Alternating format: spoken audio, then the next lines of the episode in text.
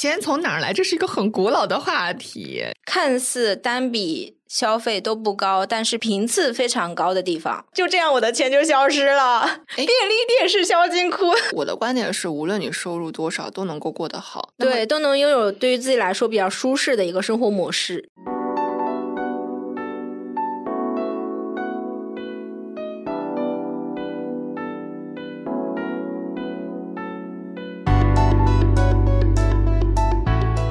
光临宇宙尽头小酒馆，我是蛋黄酱，我是凉凉。这一次我们是聊一聊不上班的消费生活。就为什么聊这个呢？因为我和凉凉都不上班很久了。我想最近应该有很多朋友他们也不上班了，那他们是怎样去消费，然后怎样去维持？哦，这个词听起来有点惨。他们如何去构建和支持自己的生活？我觉得还蛮有必要聊一下的。天哪，维持这个词，我就是在维持自己的生活呀。凉凉不上班多久了？我想想啊，我二零，你数不清了是吗？没有，一只手都数不过来了。让我想一想哦，我那个二一年的时候，二一年的时候因为一些个人原因，然后辞职了。辞职了之后，本来想休息一段时间再开始工作，但是后来一直找不到工作呢，没有办法，就一直打零工活到了现在。你根本没有在找吧？你有在找吗？我有在找，我有去面试，但是一来就是人家年纪也大了嘛，然后第二呢也没有什么一技之长。你面了几个试啊？有超过两个吗？嗯，有超过的。那我不上班数起来有五个月了吧？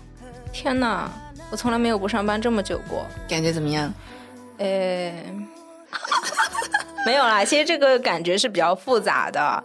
嗯，但我们今天也主要不是聊不上班的感受，而是不上班的消费。哦，对，因为虽然班不用上了，但是这日子还是要钱还是得花，饭是要吃的，嗯，房租要交的。对，而且我们都在上海生活，就是确实生活成本是比较高的。嗯，就是一个非常典型的一个必须要有流水才能支撑自己生活的一个地方。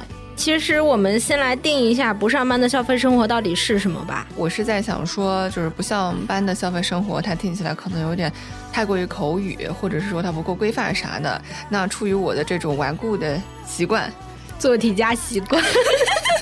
是的，那我就想要给它赋予一个自己的定义，就比如说，嗯，不上班的消费生活，其中这个不上班它意味着什么？它意味着事实上就是你没有一个固定收入，因为上班的话，对于消费生活这个部分来说，它最大的一个意义就在于你的消费形式和你的收入来源。那不上班就意味着你没有一个固定的收入，你每个月是失去了那一份。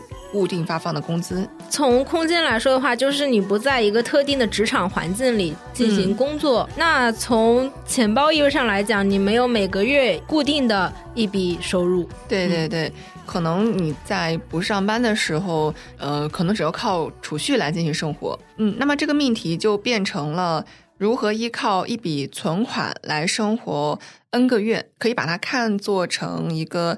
养成类的游戏，嗯，现在的局面就是开局只有一笔钱，然后如何把这个游戏玩下去，然后还能玩得好，养成你自己。所以就是现在的财务情况听上去十分的严峻哈。啊 所以我们首先要搞清楚这个游戏规则。那我们要先。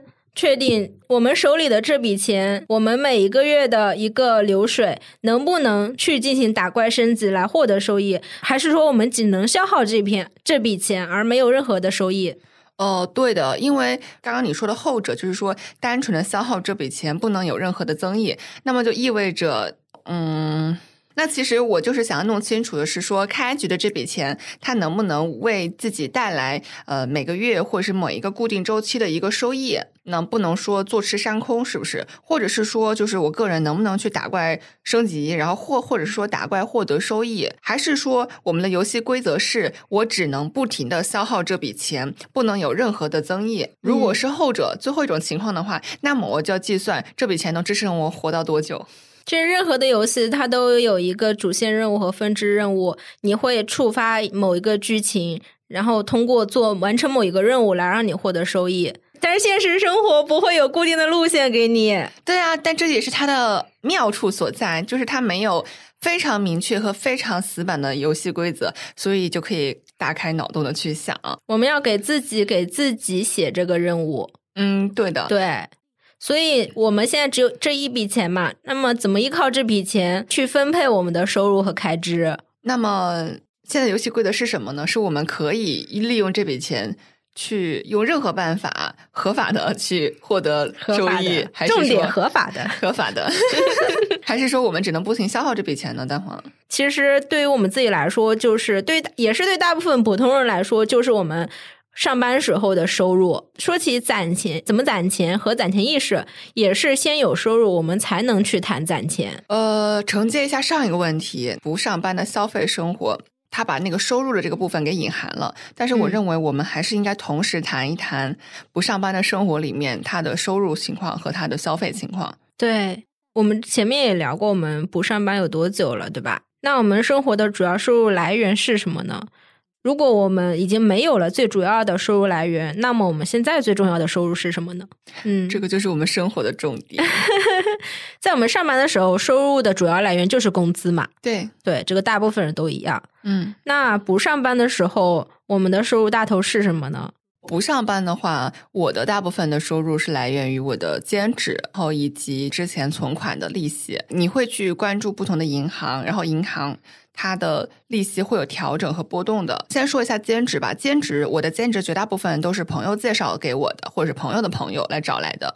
呃，因为我会经常的发朋友圈，然后告诉我的朋友们我正在做什么，我能够做什么，然后这会为我带来一部分的收入。对，嗯然后另外一部分呢，我会把之前攒的钱，然后放在银行里面去存那个定期存款。不同银行的这个定期存款的利率，然后不同存款的年份，它利率会有差别。如果说是呃存三年，你可能有超过百分之三的。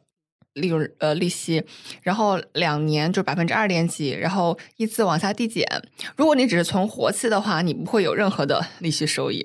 嗯虽然利息收益不多，但它是一个非常稳定的，而且不会有任何风险，除非这个银行倒闭。嗯 除此之外，嗯，可以去对比一下不同银行的这个利息收益。比如说，我知道比较低的是工行。然后还有建设银行等等，利息比较高的呢，一般是那种小一点的银行，比如说那个呃上海农商银行。境外银行的话，比如说汇丰银行，它的利息率就会非常的高，你存个三年什么的话，可能有接近百分之四的一个利息率。我觉得这个是普通人都能够去够得着的，而且它存款的门槛也比较低，好像是两千，可以去尝试的。我觉得呃，兼职还是蛮重要的一个收入来源。就是当我们不进行一个坐班的常规职场工作的时候，其实我们可以梳理一下自己到底拥有什么技能，究竟有哪些资源，对，然后再去综合考虑一下，我到底可以做什么样的兼职，或者说什么样的副业。对，你会什么技能，然后你做出了什么样的作品，你要经常在各种社交渠道上去展示，让别人知道你会这个事情，这样人家才会来找你。对，这个非常重要。我觉得副业或者是兼职跟呃你去职场里进入一家公司固定的工作非常不一样的，就是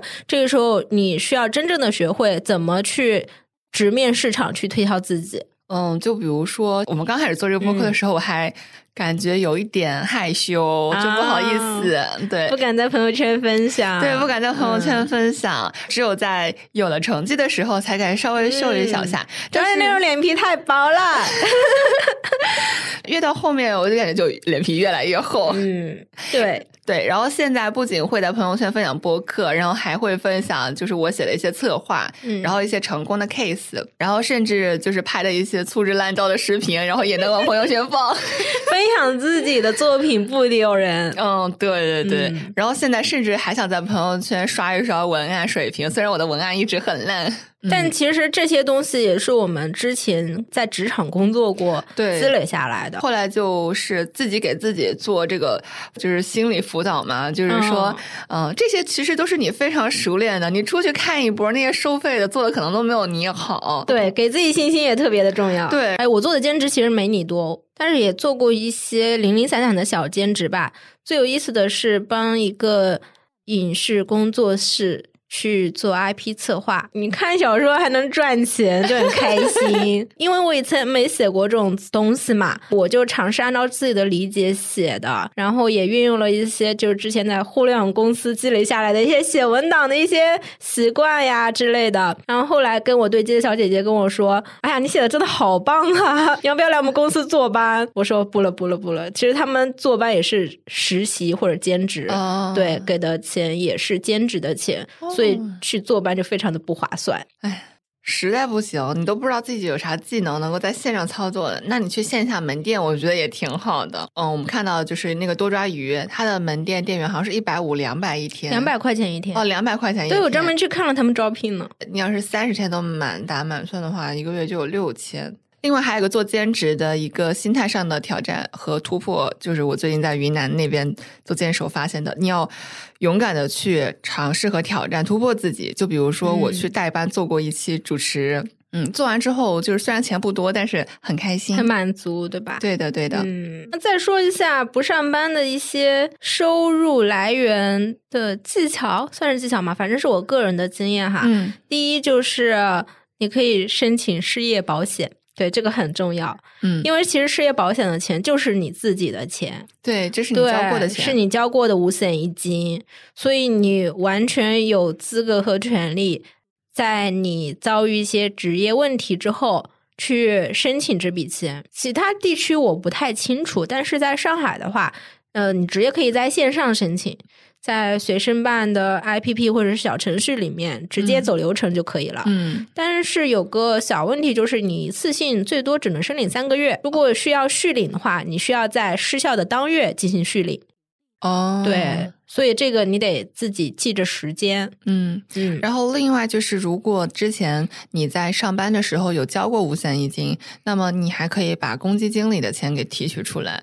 对，公积金里的钱其实是可以提取出作为房屋租赁来提取的。对的，对然后具体的方法，大家可以到网上去搜一下，每个省市区他们的这个规则不太一样。但是自从那个线上政务系统推广开来之后，绝大部分的省市区都是可以在线上，在你们当地的微信公众号里面、政务中心这些地方去进行系统上操作的，不需要走人工。对，这是一点 收入，嗯，对，这也算是收入。其实本来就是你的钱啦。本来就是自己钱，只是把它变嗯现，然后就放到自己的现金账户里面嘛。哎，钱从哪儿来？这是一个很古老的话题，是人类进入了现代这个商业社会之后，呃，是永恒的一个话题。是有时候兼职的可能一两百块收入，其实也能，你只要节省一点，可能能满足你一周的吃饭开销了。对的，还有一些很小很小的那种收入，就比如说拼多多、淘宝，他们商家会有那个好评返现，啊，这也算收入吗它几块钱也是收入啊！你想想看，吗？哦，好的好的，蚊子腿也是肉。嗯 哎，还有一个很关键的就是，我们生活中会有一些非常大的消费。对，对我觉得，我们把大头的消费砍掉，其实就是一种变相的增加收入了。对，因为这嗯些大头的，然后每个月都要固定去支出的这部分钱，其实它占了你相当大的比例。无论是在收入还是在开销这个部分，我有一个基本理念，嗯就是省大不省小。就是嗯我会有一个消费警戒线，超过多少的这个就要谨慎又谨慎的，超你的警戒线是多少？五十，哦，然后五十再往上就是一千。你这个跨度有点大，怎么五十突然就一千了？对，因为它其实是不同不同类型的嗯消费。嗯，就是回到刚刚我们所说的，就是大大头消费。对，砍掉大头消费就是增加收入。呃，蛋黄，你的大头消费是什么？我的大头消费有主要是两项，一个是房租，一个是社交开支。那房租不用多说，其实你挺难省下来的，只要你一个人在外面生活。嗯对，前段时间刚刚搬了家，也是相对于之前在上班的时候，嗯，我的房租开支少了，减少了三分之二。减少了三分之二。对，就是我一个人每月支付的房租费用少了三分之二。哇，对，这个方式就是就是找信任的朋友一起合租，而且你和你的这个朋友，你们需要有共同的在租房上面的消费标准。万一你的这个朋友他一定要求非常非常高的生活质量，一定要租在上海梧桐区的洋房里，那这个标准是控制不住的。呃，你们对于租房的开支是要有一致的预期。哎，由于众所周知的原因，上海租房市场的呃租金水平呢，近期是有所回落的。然后第二是社交开支，社交开支其实是我不知道有没有人跟我一样的情况，反正我在上班的时候，社交开支是省不下来的。就你没有办法拒绝一些同事聚餐呐、周末大家聚会的对一些邀约，各种同事聚餐，就算不是聚餐的场景，同事邀请你一起吃午饭或者是吃个晚饭，你也不好拒绝，对吧？嗯，除非你去拼多多上班。对，除非你去拼多多这种完全没有个人社交时间的公司上班。哎，对吧？所以你的钱就可以节省下来了。我问过在拼多多上班的朋友，他说，一方面确实是因为工作量很大，没有时间社交；另一方面，拼多多它内部传言比较苛刻的这个，比如说不能有这种私人小群诸如此类的，他们管的挺严的。但是我朋友他就说，他觉得这样挺好的，因为没有这种私人小群，就意味着你可以减少很多的不必要的社交。那么工作就是很纯粹的工作，打工就是很纯粹的打工。他对这一个要求倒是还蛮赞成的，这点当时是比较出乎我意料，但是可以理解。嗯，拼多多一直这样的呀。嗯，我觉得这也分场景吧，比如说老板拉着你组小群，嗯，这种是然后分享一些跟工作无关的东西，你还必须要附和。这种可能是我们归类为比较无效的职场社交，但他们好像没有这种，因为工作量太大了。对，拼多多老板应该不是这种风格哈，他不是这种风格。对对对。但是如果如果你真的有一些很具体的需求，需要和同事一起，但是是和工作无关，你要需要和同事一起拉个小群去解决这样的场景，那如果基于这样的公司规则的话，它其实就是不合理的。哦，我没有实际在拼多多工作过，所以我没有办法去进行评判。但如果说我们的听友里面有呃遇到过类似情况的，然后可以跟我们留言分享一下。我觉得社交开支这一块儿我就不展开说了哈。但是如果有同样在职场社交上面有困扰的朋友呢，可以给我们留言分享一下。嗯，对，以及看看有没有什么应对和解决的办法。嗯，对，呃。对于我来说的话，我的消费大头其实跟你比较像，一个是房租，然后另外一个就是个人的社保。嗯，对。但是我最近几个月房租这一块已经省了很多，因为其实我最近几个月不是在到处流浪嘛，基本上。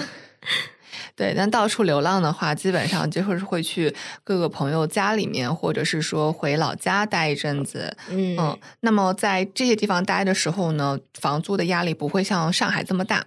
嗯，对，中西部的地区，中西部地区的这个房租水平相对来说，跟上海、北京这种地方比，不是一个量级的。你在上海租一个月的房子，你在其他地方，你可能能租半年或者是一年。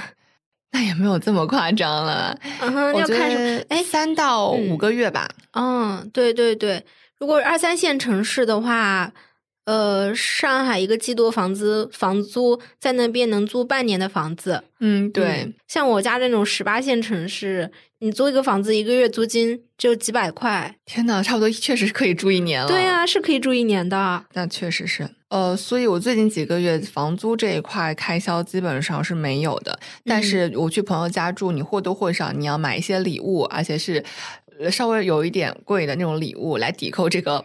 房租，然后去帮他去处理一些问题，对吧？要帮个忙，对，不能真的白住，要么出钱，要么出力。对对对对对。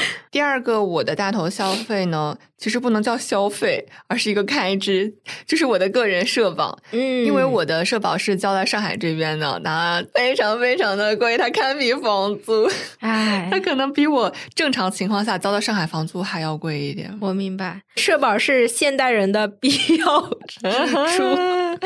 现保是现社保是现代社会人必要支出，没有办法的，因为现代工业社会嘛，我们被剥削的一无所有，就只有靠社保才能够活下去。你想要是在农耕社会，没有社保，你靠一块田就能生活下去。对，因为农耕社会是人人类生活不依靠商品交换呀，难是自给自足。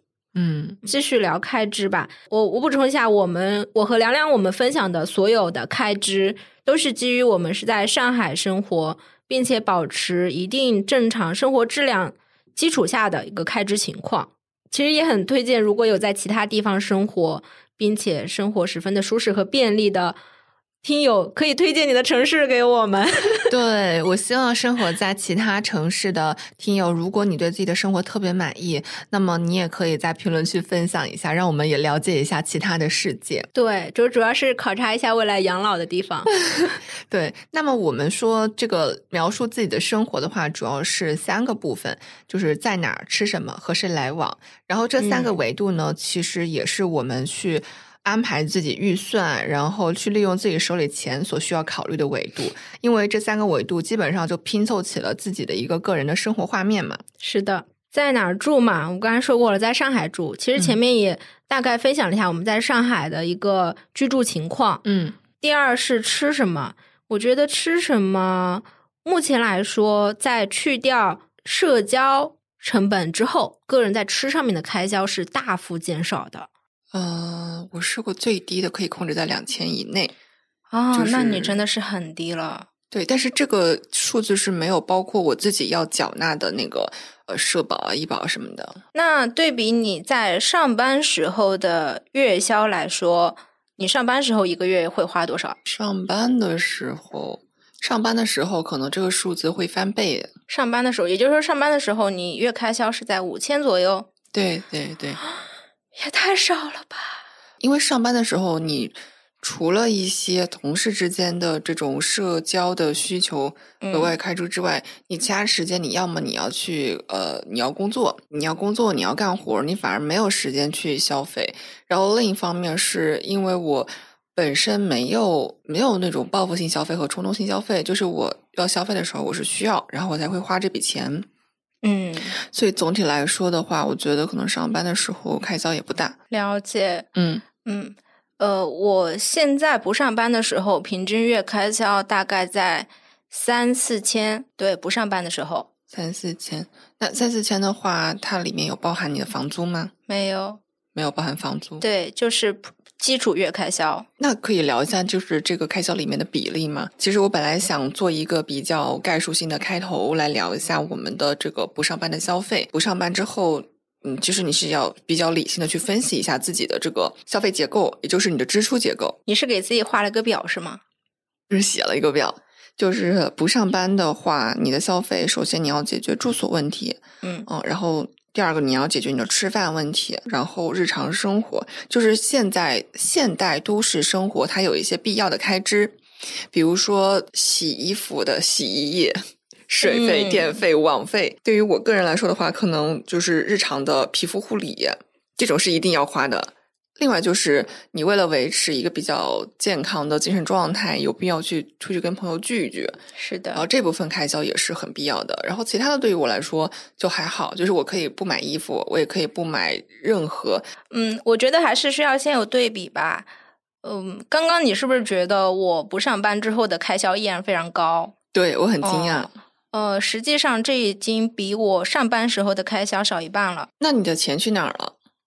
你是说上班的时候还是不上班的时候？Both，both，这是一个好问题呀。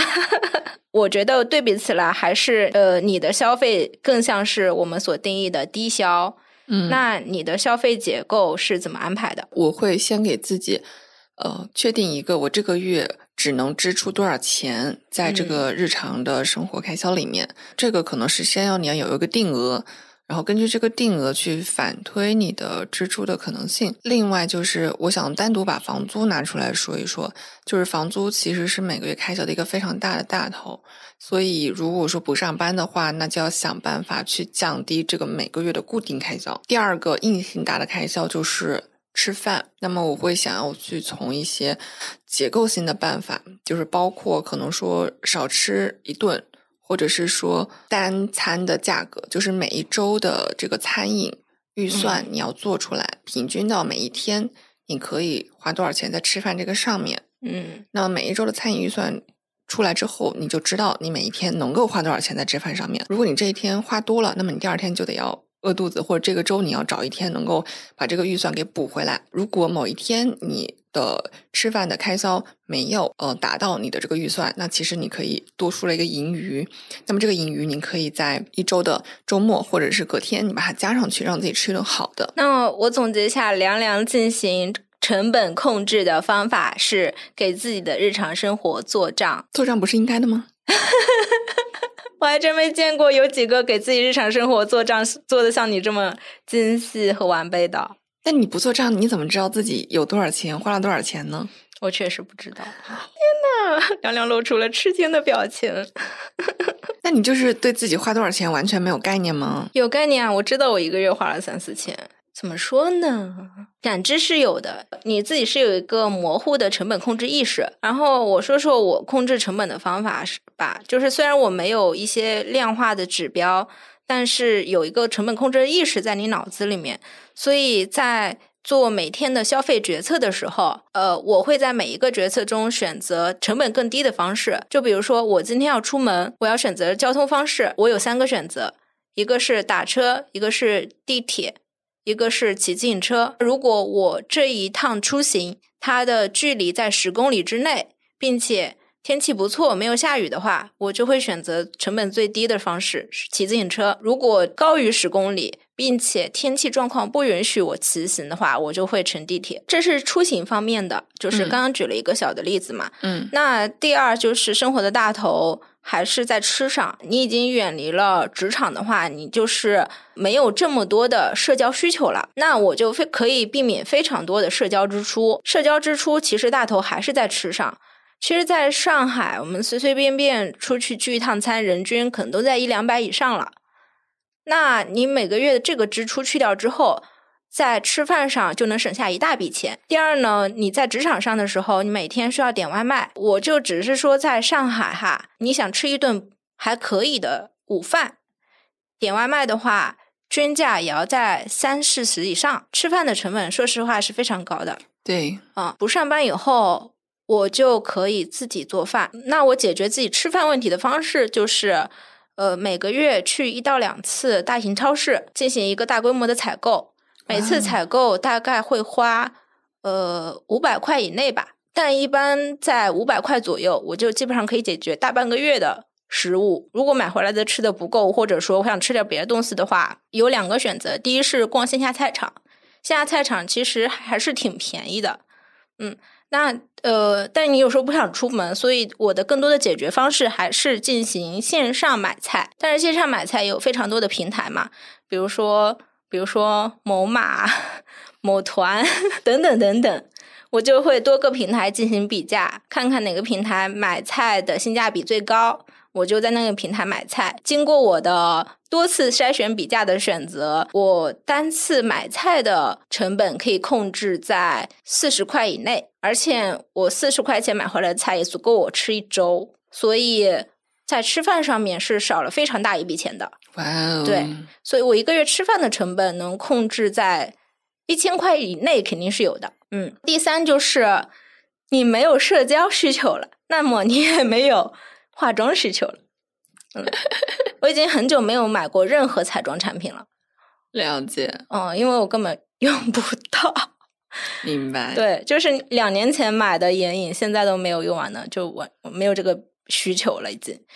呃，第四是买衣服的需求也消失了，就是所有围绕着社交这个核心目标建立起来的这种需求都会大幅度的衰减。所以我自己总结下来会发现，我之前支出这么高，核心还是因为有社交这个，就尤其是职场社交这个需求在。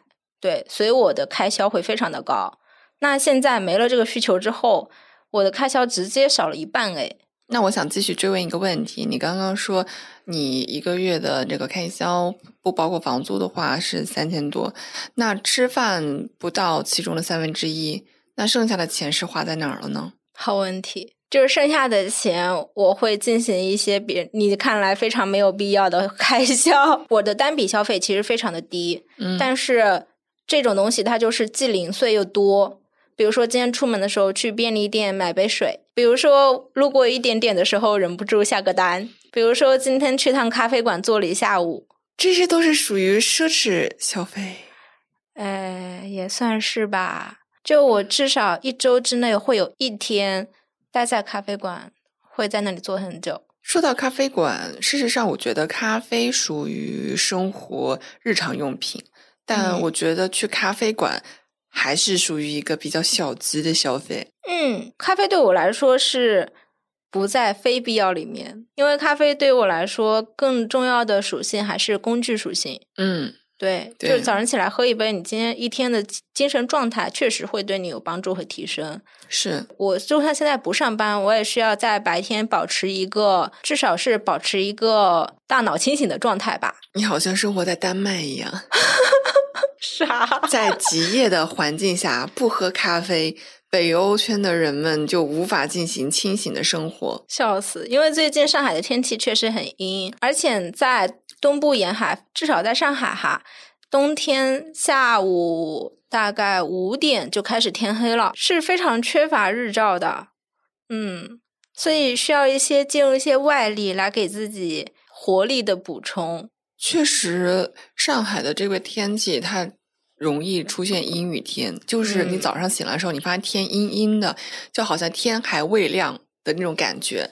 但嗯。是你醒了，活动了几个小时之后，你发现天依然是这样子的，你完全感受不到时间的流逝。但是你发现已经到了中午了，已经天黑了。我通常都是醒来之后吃完饭没多久，哎，天黑了。那是因为你起得太晚了啦。好了，好了，好了，那收回消费，收回消费。除了吃这个大头以外的消费，其实就是花在这些嗯看似单笔消费都不高，但是频频次非常高的地方。就这样，我的钱就消失了。我也遇到过这种情况，然后我给自己的解决方案就是限制自己的消费场所，就是有一些场所不会进去，这种场所的地方就是很贵，比如说便利店，便利店里的东西普遍都比较贵，它的毛利率更高，所以以我就会尽量减少。或者说，甚至不去便利店哦，我会在很多的超市里去进行采购。另外一个，呃，场所消费的限制，就比如说电影院，啊，现在电影院也不需要去啊。对，而且嗯今年上海上影节没有开，其实我少了一大笔开销。我往年都会花很多钱，花四位数在这个上影节上面，是的，是的。然后今年这一趴基本上就没有。但最近上海零零散散的有一些影展开了，嗯所以最近也是花了一点小钱在影展上。嗯，昨天是不是你去那个影展看电影了？对对，德莱夜展，感觉怎么样？嗯，很开心。因为上次德影展我买的位置非常的偏，嗯，就在后面靠墙的那种位置，非常不舒适。然后这次就是买到了美琪比较好的位置，对，所以看的还是蛮爽的。嗯今年就会很享受这种你和很多人聚在一起，大家很开心的享受某件事的这种感受。了解。所以电影院就是必要消费。当你觉得它是必要的时候，我觉得这个消费它就是必要的。对，哎呀，这样说起来，我的开销很难再往下降了。哎，还是有往下降的空间的，就是不去便利店不去便利店。哎便利店是销金库，对，便利店是小金库，真的。尤其是罗森或者全家，他们还经常出一些什么新品呀什么的那种小甜点，就会忍不住买。嗯，都是魔鬼，不要去，不要去。都是魔鬼。嗯，我想追问一个问题，就是你去咖啡馆喝咖啡，嗯这个消费能不能用你在家自己做咖啡来替代？我每天都在家自己冲咖啡啊，嗯，为什么去咖啡馆是吗？对，因为你需要一个空间，这个空间它需要有合格的舒适度、嗯好的氛围，嗯以及以及我需要这样一个场所，它能模糊屋子里和屋子外面的空间这个界限，它能比较模糊。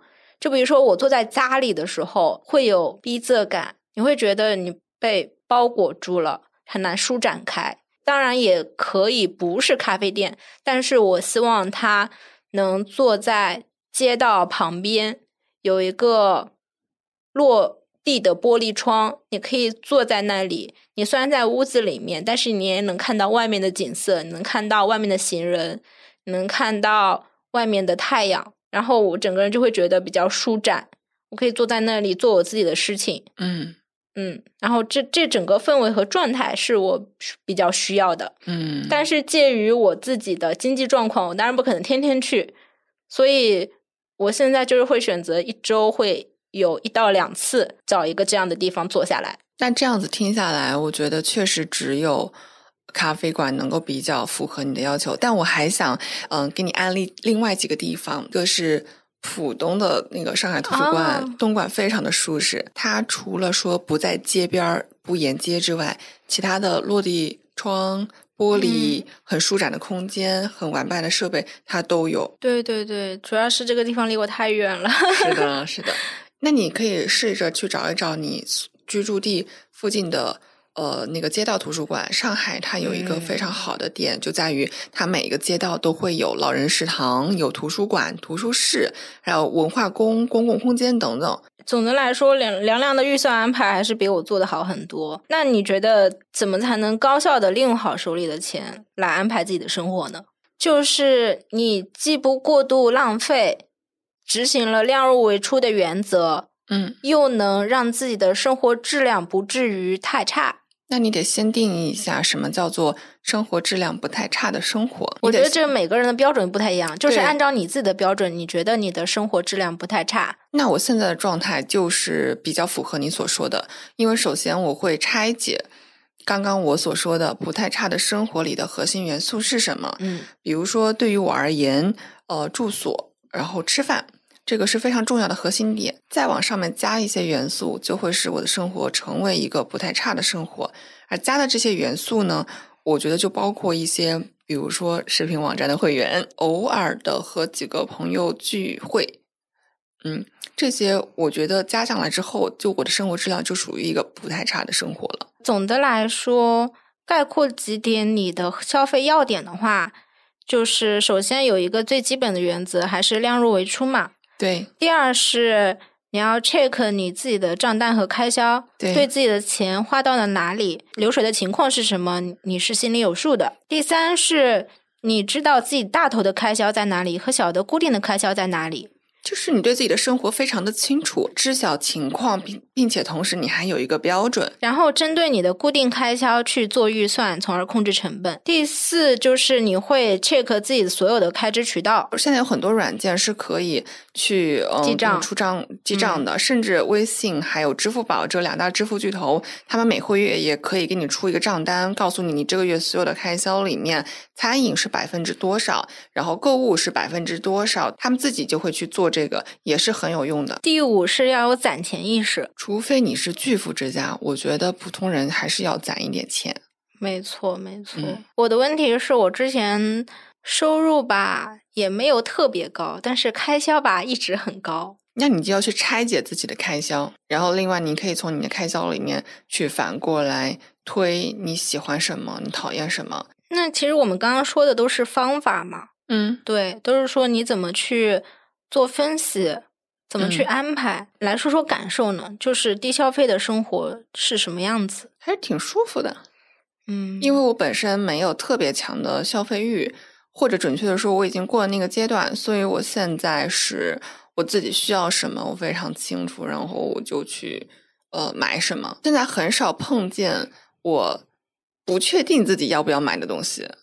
怎么说？呃，因为好像我听到有朋友说，他说他有东西他很想要，或者嗯他很贵，或者是总是在犹豫要不要买这个东西。嗯，但对于我来说，这种时刻非常的少。有很多东西，我觉得超出我的能力范围了，那我就不买就好了呀，对吧？比如说 X Space 的火箭，我也买不起啊，我就不买了，对吧？比如说上海外滩的那种公寓，我也买不起，那我就不买了呗。哎，但我觉得，当大家说我在犹豫某个东西要不要买的时候，通常它离你的消费能力的距离没有那么远。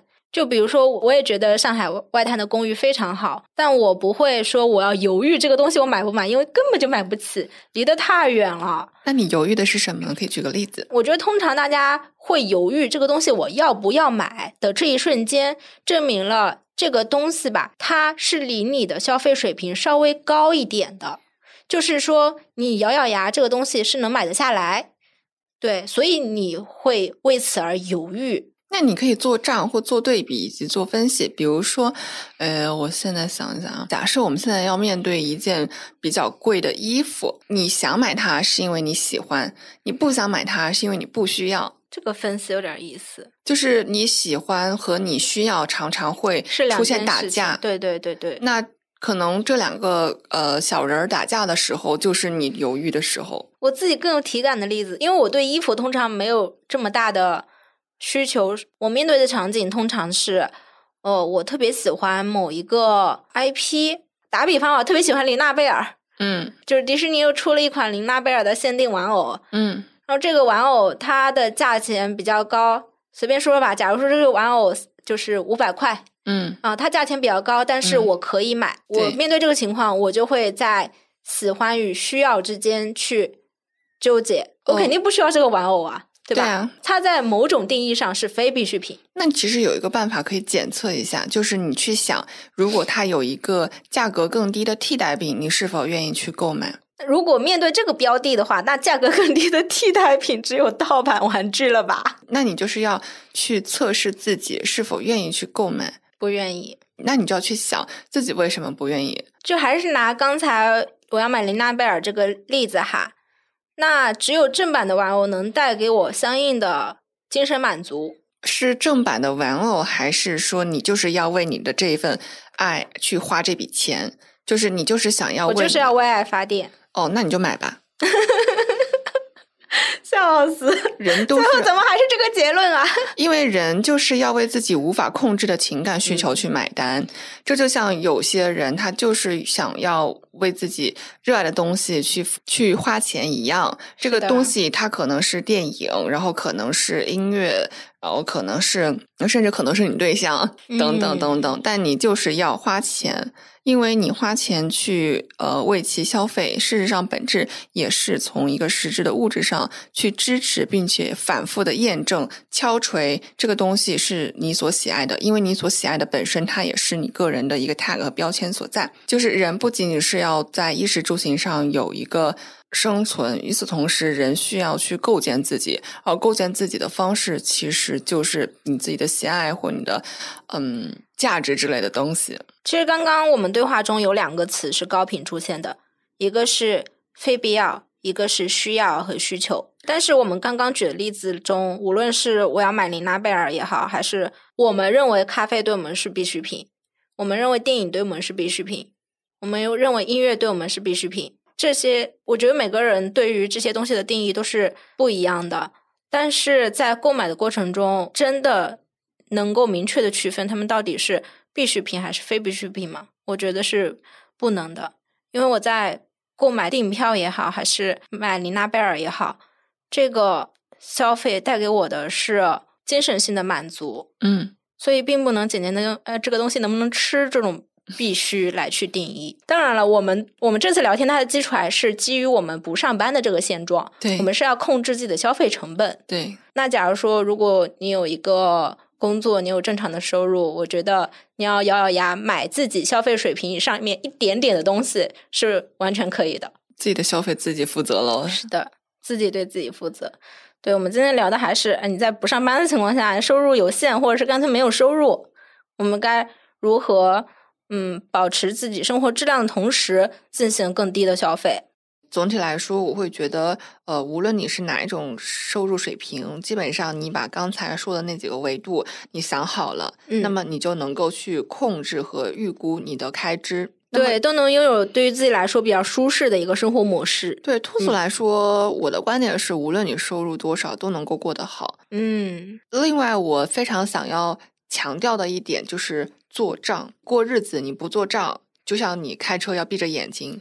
无论你是什么嗯形式的账，嗯你可以事前做，也可以事后做。嗯，而且现在科技手段这么发达，微信、支付宝，甚至还有很多的那种电子账单，都可以的。嗯，对，是一定一定一定要做账的，就像你照镜子一样，你要经常的去看它，你要了解自己。我上一次做账还是大学的时候，做一个账吧，真的，小黄。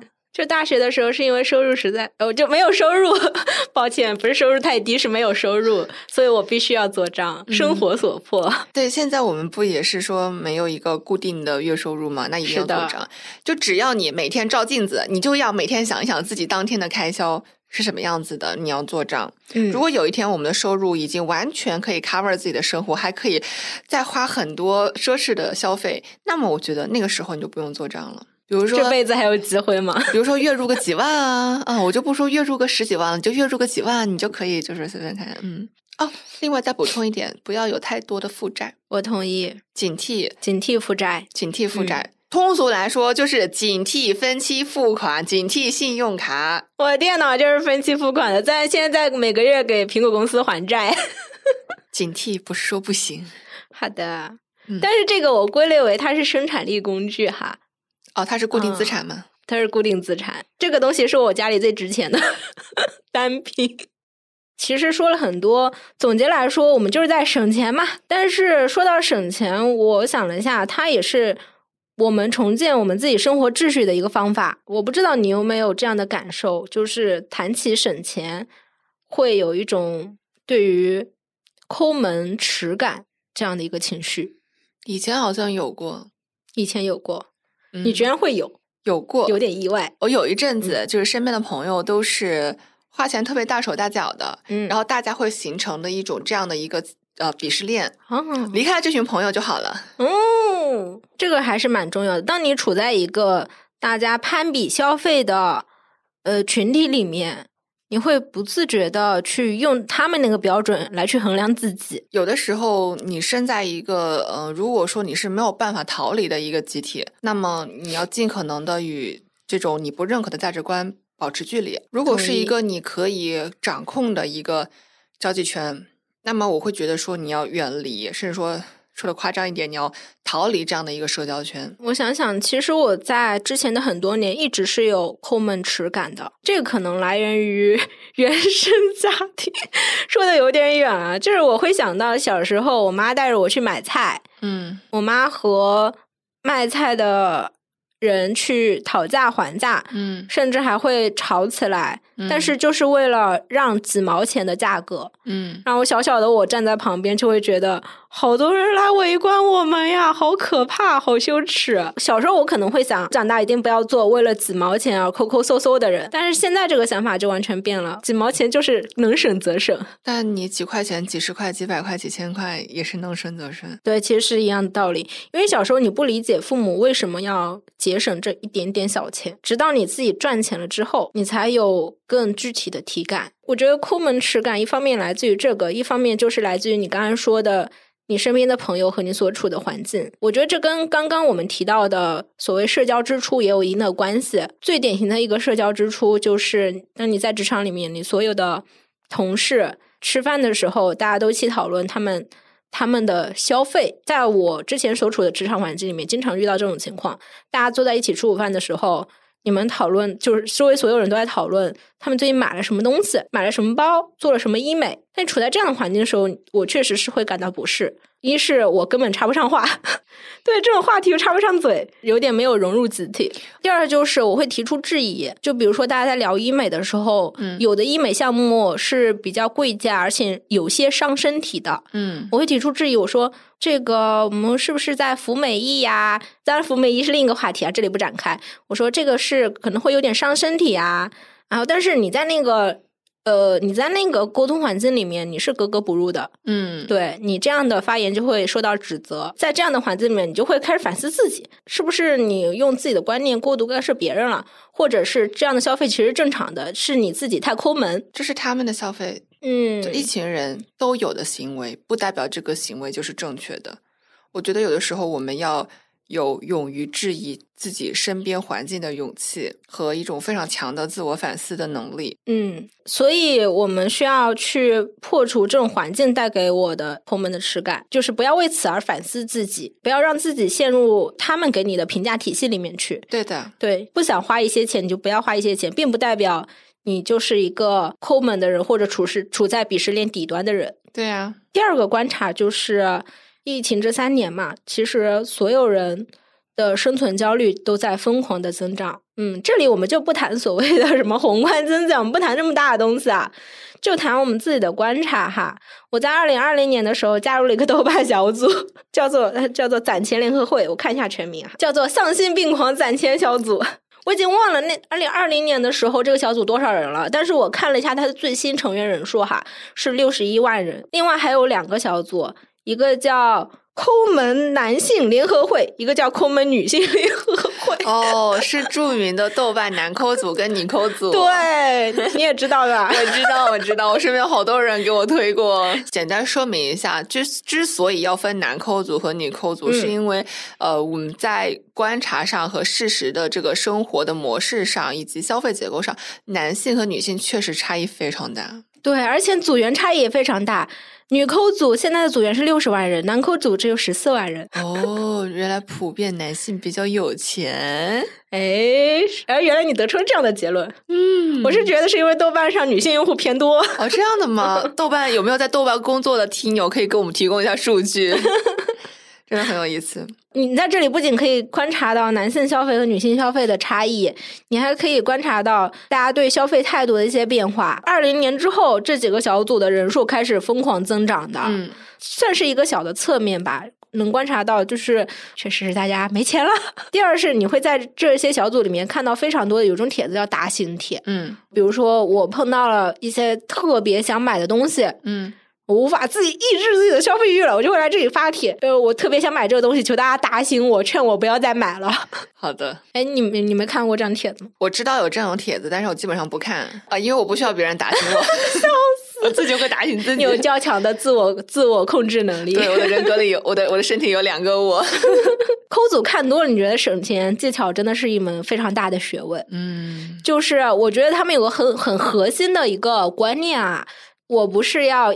抑制自己的消费欲，让自己什么都不买，而是怎么去花更少的钱过同样质量的生活。这这其实非常难的。我分享一个自己碰到的例子吧。我最近去上海牙防所去看牙补牙，花了一百九十多块钱。看牙补牙加一起是一百九十多块钱。同时，这个大头是我从我个人医保账户出的，也就是说我并没有付多少现金。但同时，我在两年前上一次补牙的时候，我是去了一家私人的牙科诊所，花了有三百块钱吧，补一次牙。嗯，totally 是现金支出。但是牙科诊所和牙防所他们的补牙技术并没有什么区别。它最大的区别就在于，第一是时间成本。我去私人牙科诊所不用排很长的队，嗯，而且服务是很周到的。你只是补个牙而已，有一个医生、三个护士围在你旁边。牙防所呢？我需要排队，嗯，我需要叫号，嗯，然后所有的流程都是要我自己去问去走，嗯，然后补牙的场地也非常的简陋，嗯，是在一个公共的诊台，嗯，然后就躺在那儿直接给你上器材补牙啊，我躺在那儿时候还非常的惊喜，这这不是一个公共问诊台吗？然后我还问医生姐姐说，哎，我们就在这儿补牙吗？她说是啊，你还想去哪儿补牙？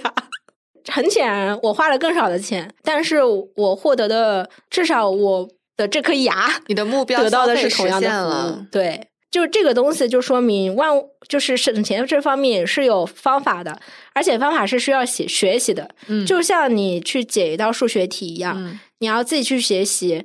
就是牙科诊所和私人牙科诊所和公立医院的牙科究竟有什么不一样？对，然后我怎么去？呃，我怎么去挂号？然后我要挂什么号？我要去挂什么医生的号？然后我要怎么去走这个步骤？那这个就是你需要付出的学习成本。我觉得这两者可能你得到的目标是一样的，但是在前期的付出的时间成本是有非常大的差距的。嗯，我上一次补牙两年前，我是在上班时间抽出午休时间去补的牙。对，为什么我上班的时候我没有选择去公立医院的牙防所去排队？因为我确实没时间啊。周六也不行吗？周六雅芳所上午也上班呢。你在工作期间，你的精力和你的主要的呃力气就已经被工作那件事情占据了，不想再为其他的嗯生活的一些事件去付出额外的时间和额外的情绪。嗯，所以我会选择，嗯，我不用研究任何的解题方法，我就直接进那个 最近的私人牙科诊所，我只要。花一个小时的时间，我就可以解决任何问题。嗯，你用钱实际上买来的是你的时间成本。那现在我们不上班了，那基本上我们要和消费主义 say goodbye，因为你收入有限。那这个时候，其实我们就可以想一想，自己想要的究竟是一个什么样的生活，重新去描绘一个新的生活的图景，然后在这个图景和这个愿景下支配自己的生活，支配自己的金钱。对，其实当我们消费的时候，我们是用一些消费的符号来证明自己存在，来证明自己是谁。就是我我买什么样的包，或者是我究竟做什么价位的医美，对吧？那如果我们告别消费主义的话，我们需要好好想一下自己到底是谁，我究竟需要什么。我其实有一个印象非常深刻的 case，就是呃，丁红，你还记得吗？嗯，以前海马星球采访过的一个不消费主义者，我对他印象非常深刻，因为当时丁红的那期播客对我的冲击是非常非常大的。你以前根本没有想过，世界上原来还有人可以这么生活。他是环保嬉皮士，非典型背包客。第一是他不消费，第二是呃，他之前在北京工作的时候就背一个包，包里装着自己所有的必要物品，然后就住在公司。或者是住在朋友家的沙发上，然后第三是我我说他是环保嬉皮士，也是因为他在吃上面他会吃一些野生植物或者是呃剩余的物品。之前他在那期播客里分享了他在新西兰就去野外，呃，去郊外去拔草，对，因为郊外天然的天然的土地里面其实生长了非常多的可食用植物嘛，哦，对，对，但是大家在国内千万不要模仿。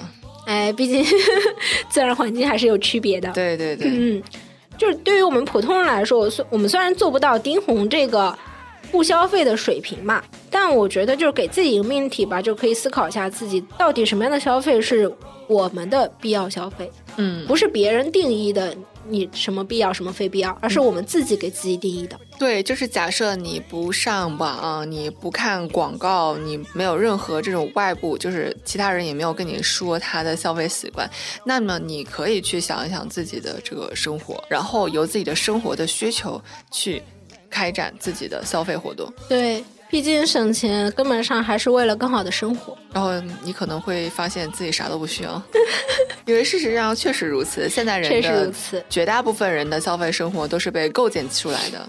哎，我我上回搬家，收拾出了十五个大箱子的物品，其中一半的箱子我寄回了老家，留了剩剩下的一半物品在上海。然后我发现剩下的一半物品完全足够我生活，我已经想不起来另外几个箱子里面是什么了。了解了解，嗯，总体来说，不上班了就意味着你突然多出了大把的时间，可以自由的去消耗。但是我们小酒馆的话，尤其是我凉凉还有蛋黄酱，我们依然会鼓励大家去更多的观察自己、思考自己。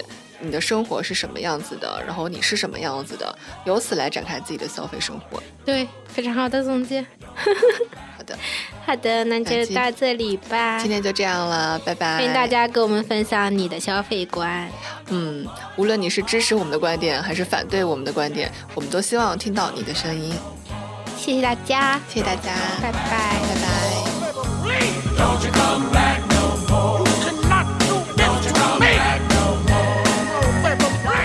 感谢收听本次小酒馆的播客，评论或者转发分享都是对我们的鼓励。你也可以在爱发电平台为我们发电，请主播和嘉宾们喝杯咖啡，支持我们的播客创作。如果想联系我们，可以关注宇宙尽头小酒馆同名微博、公众号、小红书。当然了，你也可以给我们发邮件，邮件地址是小酒馆全拼四二 at foxmail 点 com。你可以在任何地方和我们交流你的听后感。我们下期再见。下期再见。